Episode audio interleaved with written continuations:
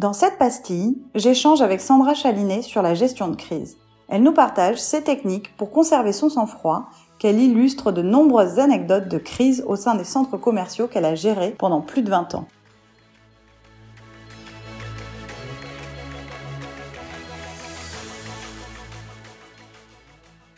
Forcément, quand on est en position de manager, de dirigeant, de responsable, euh, comme tu viens de l'évoquer, on vit des crises. Euh, de plus ou moins grande ampleur, hein, heureusement, on vit pas toujours des crises euh, aussi euh, énormes que celles qu'on vient de traverser, mais il y a aussi les petites crises du quotidien.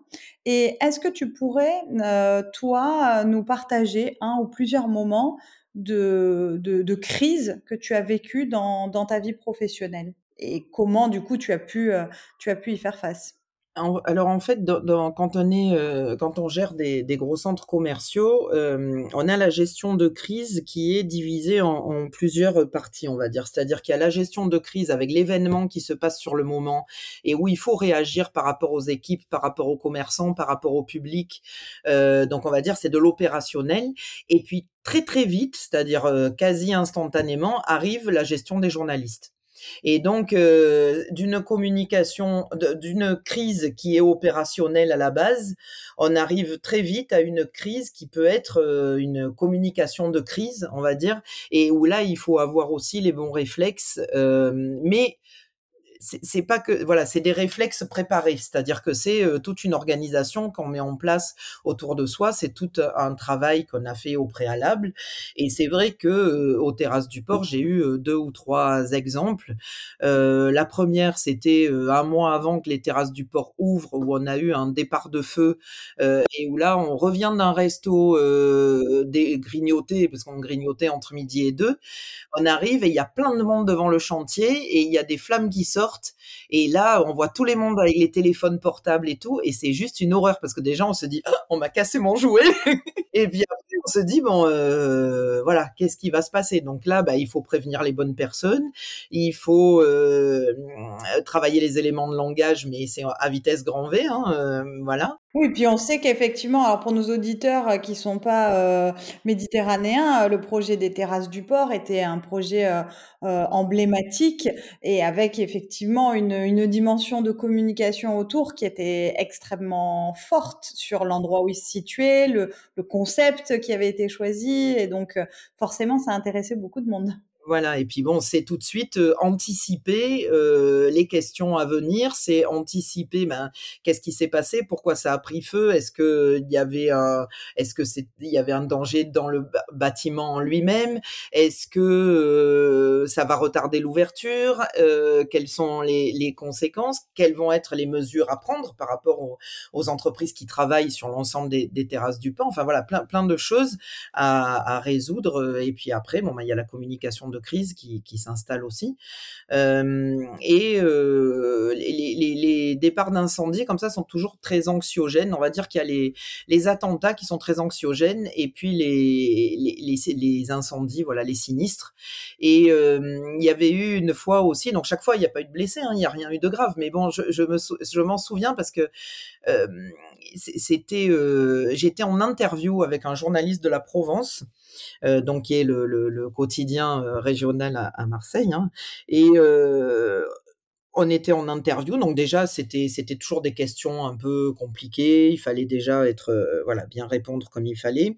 Et, euh, et là il y a un, il y a un, un, gros disjoncteur qui a pris feu et donc euh, les sirènes d'alarme, enfin l'évacuation de tout le monde et tout ça. Et là, j'étais avec le journaliste avec moi. Euh, Difficile de cacher l'info. c'est pas tellement de cacher, mais c'est surtout de, de d'avoir la distance suffisante pour euh, voilà répondre, préparer, etc. Alors que soi-même, on n'a pas encore l'information de ce qui s'est passé. Voilà. Et puis bon, les images, là, elles arrivent tout de suite et, euh, et ça, c'est, c'est, c'est terrible à gérer parce que euh, le journaliste, il est là, euh, il prend en photo, euh, il, il, tweet tout de suite. Enfin, c'est euh, voilà. Donc euh, après, c'est pas des grosses situations de crise, mais sur le moment, c'est des micro crises et qui peuvent avoir des conséquences sur la fréquentation du public, sur la confiance du public à venir dans un établissement en ayant le sentiment que c'est safe et que il est bien pris en charge et qu'il n'y a pas de soucis, etc. Donc il faut il faut le gérer. Voilà, il faut le gérer et dans, dans aussi la communication qui est faite après. C'est quoi, toi, dans ces moments-là, heu, tes méthodes, tes techniques pour faire face à la crise, heu, et justement être, heu, restée, heu, bah, sereine et avoir le bon tempo, que ce soit dans la gestion opérationnelle comme tu le disais, mais également dans la communication puisque, c'est vrai que ce sont 2 volets qui sont complémentaires? Alors déjà, j'ai des techniques de respiration parce que il faut voilà, il faut se poser bien euh, pour euh, pas rester zen, mais pour arriver à reprendre euh, euh de la hauteur et se recentrer. Euh, c'est aussi avoir une équipe très bien formée autour de soi qui est capable euh, de prendre le relais à un moment donné, de nous donner les bonnes informations et de justement permettre de, de comment dire, euh, de faire en sorte que ça s'éparpille pas et que euh, donc c'est des process qui sont en place, c'est des, des, techniques euh, qui sont bien étudiées avant, analysées, etc. Et et c'est comment dire déjà bien bien essayer de comprendre ce qui s'est passé, pourquoi ça s'est passé, quels sont les risques, qu'est-ce qu'il va falloir gérer, anticiper, voilà donc c'est du terrain et puis après se mettre à l'écart pour encore bien réfléchir et anticiper ce qui va se passer après. C'est toujours l'anticipation en fait. Plus on anticipe, euh, mieux on anticipe et euh, meilleures sont les décisions qu'on prend et euh, voilà, si, si, le risque c'est d'être vraiment dans l'immédiateté et de pas anticiper ce qui, les risques qu'il peut y avoir pour après. Voilà.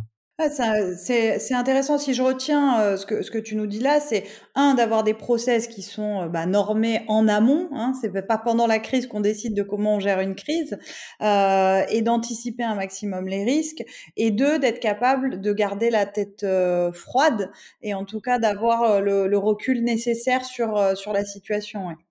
Et c'est vrai que c'est après, je pense que ça s'apprend, ça se gère, ça s'apprivoise, ça s'anticipe. Euh, il y a des process. Après, je pense qu'il y a aussi euh, un caractère qui fait qu'on est capable de, supporter ce stress-là ou pas. Euh, L'autre fois, j'étais devant des étudiants à qui je faisais un peu ma vie, mon œuvre, et, et à la fin, il y en a un. Et c'est vrai que moi, je me suis jamais posé la question comme ça, mais qui m'a dit, mais quand on voit tout ce que vous avez fait, les situations que vous avez vécues, que vous avez gérées, etc euh, comment on fait pour gérer son stress? Je sais pas en fait, hein, je sais pas. Je pense que je pense que c'est justement parce que on a une préparation, qu'on a des techniques, qu'on a euh, des process, euh, qu'on a des techniques de respiration, qu'on a euh, une bonne équipe qui est formée aussi autour de soi. C'est pour ça que je dis on peut pas faire ça tout seul. Il faut voilà, c'est une équipe. Euh, je pense que c'est pareil pour Christopher quand il est sur son bateau. alors pas quand il est tout seul, mais quand il est voilà, il y a une équipe et chacun a sa place, chacun sait ce qu'il doit faire et ça rassure et ça permet de, de, de, de, de maîtriser son stress. Voilà, c'est-à-dire on le gère pas, on le maîtrise, mais c'est aussi quelque chose qui est galvanisant, le stress. Enfin, c'est. Bien sûr, tu as, tu as raison de souligner ça parce que souvent, on, on en parle souvent de manière très négative, mais c'est aussi un catalyseur d'une énergie euh, forte à un instant donné qu'on mobilise euh, face à une situation qui effectivement est inhabituelle. Et, et tu as raison, sur un bateau, euh, les process de crise sont extrêmement normés, particulièrement en équipage pour euh, être en capacité de, euh, de, voilà, de bien savoir qui fait quoi quand, euh, quand on doit faire face à la crise. Voilà. Et les process, c'est un peu ça. C'est pas que de la littérature. C'est-à-dire, c'est à un moment donné que chacun dans l'équipe sache quel est son rôle, quelle est sa fonction, à qui il doit reporter, à quel moment c'est pas lui qui va prendre la décision, mais c'est son N plus 1 qui va la prendre. Enfin voilà, c'est et ça évite qu'il y ait la pagaille. Donc voilà et ça, c'est vrai que quand, heu, quand tout ça, c'est bien en place, heu, ça rassure quand même. Mais le stress, oui, le stress, heu heu, moi, j'avais fait une formation très intéressante où en fait, de on nous disait que le stress,